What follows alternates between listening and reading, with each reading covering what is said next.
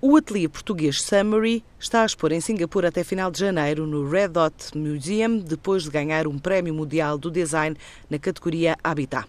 Depois de apresentar na Bienal de Veneza o projeto Gomos, ganha assim o galardão que espera abrir as portas do mercado asiático para este sistema modular que diz ser inovador, por permitir construir em tempo recorde edifícios de betão armado, um produto que sai da fábrica em módulos. Assim espera Samuel Gonçalves, o fundador do Summary. Vamos pôr o, o projeto em, em Singapura, que é uma área geográfica que nos interessa, até porque é uma área que tem especial necessidade do tipo de soluções que nós estamos a desenvolver. Portanto, são soluções uh, muito vocacionadas para a construção rápida, para a construção de emergência e, portanto, serão as zonas onde este tipo de soluções terão mais aplicação.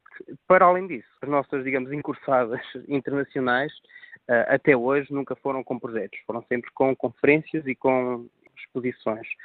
Tivemos no ano passado eh, uma exposição na, na Bienal de Veneza e depois temos tido algumas conferências em alguns países europeus. Eh, de qualquer forma, em termos de projetos propriamente ditos, ainda não aconteceu. Quem sabe se agora, com este prémio, surge essa oportunidade. Não é?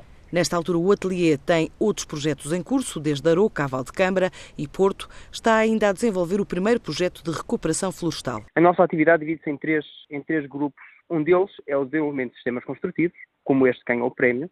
Neste momento estamos já a desenvolver outro sistema construtivo baseado em estruturas de andaime. Uh, para além disso, fazemos também projetos com os sistemas construtivos que desenvolvemos previamente e, portanto, neste momento com o sistema Gomos, em concreto, que foi o sistema que, que, que venceu aqui este, este prémio, temos cinco projetos em, em execução, entre uh, casas, um centro de incubação e inovação industrial em Aroca, um edifício de habitação coletiva e serviços e um projeto que mistura um empreendimento turístico e habitação entre Aroca, Valquembra e Porto. Neste momento temos também em elaboração o nosso primeiro projeto de planeamento territorial, que é uma recuperação de uma área de floresta ardida em, em Aroca. Portanto, é já outra vertente que estamos agora a começar a, a desenvolver também. Criada em 2015 como empresa, o Summary espera no final de 2017 apresentar contas pela primeira vez em dois anos e meio.